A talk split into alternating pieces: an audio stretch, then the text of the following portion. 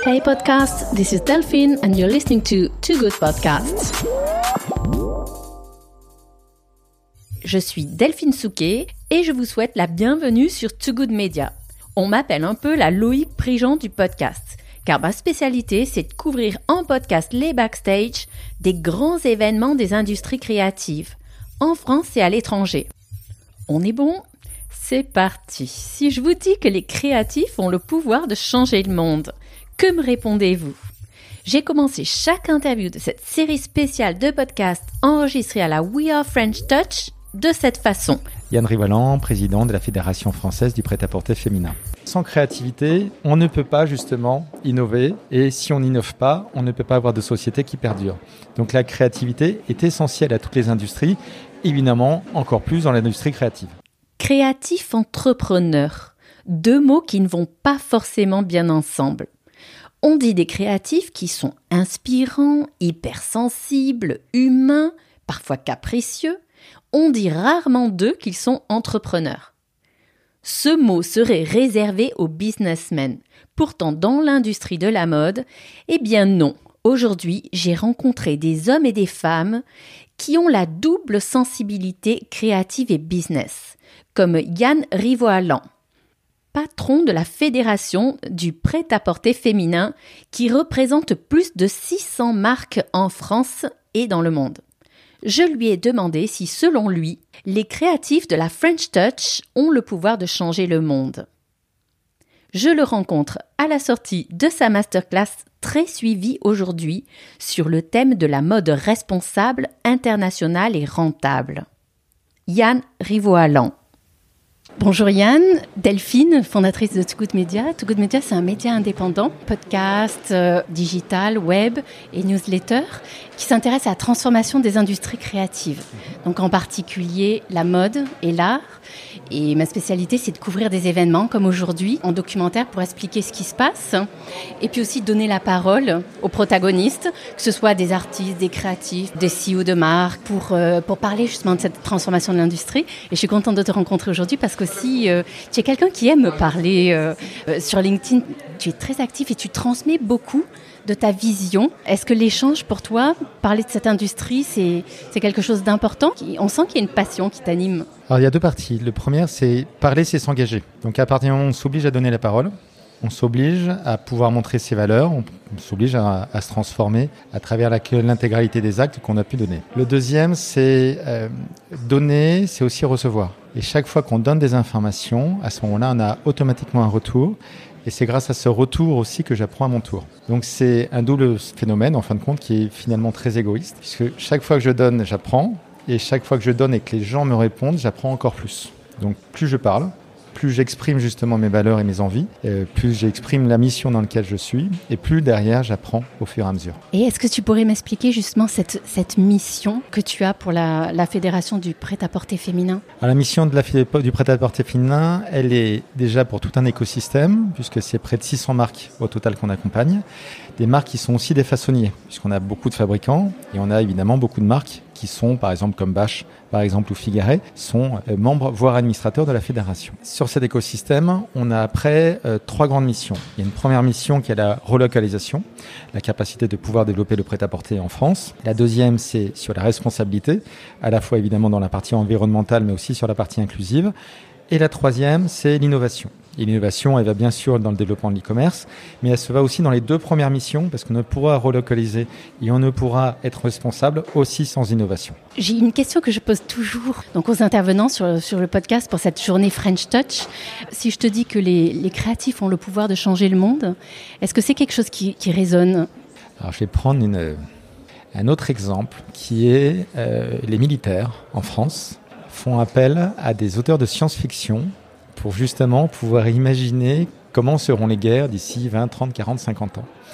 Puisqu'un militaire ou n'importe quel entrepreneur, bah, en général, il voit son business demain et demain, il doit trouver justement ces facteurs qui font que son entreprise va pouvoir se développer et il va pouvoir payer ses collaborateurs, ainsi de suite. Alors qu'un auteur de science-fiction, lui, il imagine le futur.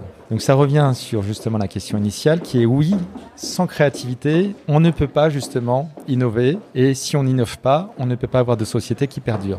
Donc la créativité est essentielle à toutes les industries, évidemment encore plus dans l'industrie créative. Souvent dans les organisations, il y a une lutte un peu en interne entre les créas, peut-être moins aujourd'hui d'ailleurs, entre les créas et puis la logique business. Euh, toi, ton cœur balance où? Parce que généralement, il y a toujours une sensibilité. Euh. Ah, il y a une chance chez Yann, c'est qu'il y a deux Yann. Il y a un premier Yann qui a eu comme premier business d'être photographe. Donc évidemment, il y a un premier Yann qui est bien sûr créatif. Il y a un deuxième Yann qui a créé aussi une autre entreprise qui s'appelle The Other Store, qui à ce moment-là était du pure business, c'était de l'e-commerce, enfin donc du commerce. Donc entre la facette d'un côté créative et de l'autre la facette commerce, je crois faire partie de ces petits individus qui savent évidemment lier les deux. Donc outre ce moment de d'immodestie absolue, euh, ce qui me porte c'est l'émotion. Donc l'émotion va être cette euh, dimension essentielle pour pouvoir faire avancer les choses sans émotion, on ne peut pas être touché. Et si on n'est pas touché, on n'a pas ce moteur interne qui permet d'avancer. Après, pour réussir justement à mettre en place ces actions, pour que tout art, toute émotion soit retranscrit, bah, il faut de l'organisation, il faut des chiffres, il faut de la rentabilité, et donc il faut de la gestion. Donc je pense qu'une bonne boîte, c'est une société qui est une association d'un développeur, d'un créatif, avec un gestionnaire. Et s'il n'y a pas l'un sans l'autre, en fin de compte, ça ne peut jamais marcher. Aujourd'hui, euh, on parle de beaucoup de sujets. Euh, la French Touch, on parle de réalité virtuelle, on parle de métavers, de création de produits, de réel. Est-ce que selon toi, c'est pas c'est pas paradoxal parfois quand on dit que, que peut-être le métavers, l'engouement que l'on a, c'est ce qui va nous sauver, nous, euh, nous permettre de, de, développer cette industrie, alors que finalement on parle de ce qui est euh, irréel. Euh, toi, dans la Fédération du prêt-à-porter, tu es plutôt dans le réel. On va repartir sur le terrain, c'est-à-dire les enfants de 10 ans actuellement sortent pour près de 75% d'entre eux moins d'une heure par jour. C'est-à-dire un prisonnier dans une prison sort plus en fin de compte qu'un enfant de 10 ans de chez lui. Donc, partant de ce principe, de se dire que dans le monde actuel, eh bah, il y a un monde irréel dans lequel on en peut ou pas, bah si, parce que la jeune génération y est extrêmement. La vraie obligation, je crois, se fait à deux niveaux. Un, de comprendre la complexité du monde, entre le côté réel d'un côté et le virtuel de l'autre. Et comment est-ce qu'on arrive à lier les deux? Deux, dans la capacité à pouvoir mettre des contraintes. Parce que si on est uniquement dans un monde virtuel, on perd une forme évidemment de réalité.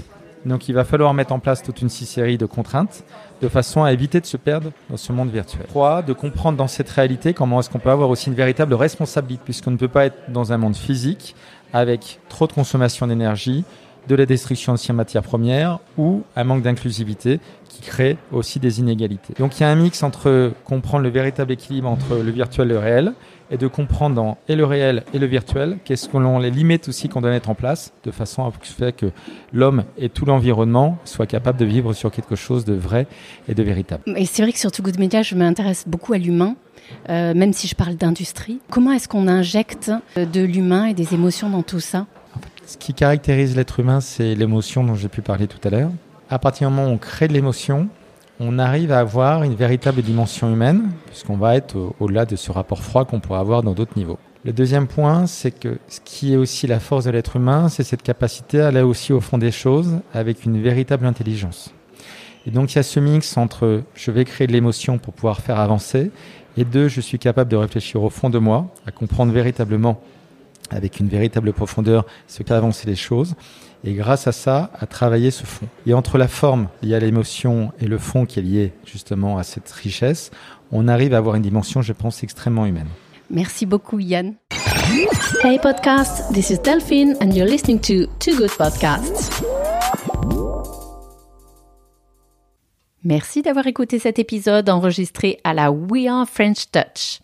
Retrouvez l'ensemble des épisodes de cette journée sur le site web de togoodmedia.com. Vous retrouverez également les photos de l'événement ainsi que la transcription des épisodes du podcast en trois langues, français, anglais, italien. À très bientôt sur Too Good Media.